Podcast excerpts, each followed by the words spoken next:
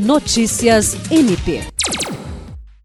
O Ministério Público do Estado do Acre, através da campanha solidária SOS Acre, recebeu uma homenagem da Prefeitura Municipal de Rio Branco pela atuação conjunta nas situações de emergência enfrentadas na capital em 2021.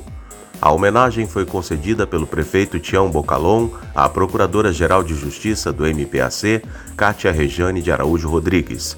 Durante o ato solene, também foram homenageados com certificados secretários municipais, a defensora-geral da Defensoria Pública do Estado do Acre, Simone Azambuja, servidores das secretarias municipais, bem como do DEPASA e da Secretaria de Planejamento do município de Santa Rosa do Purus.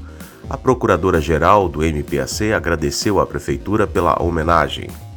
O Ministério Público se sente muito homenageado e está à disposição para colaborar no que for preciso, enfatizou a PGJ.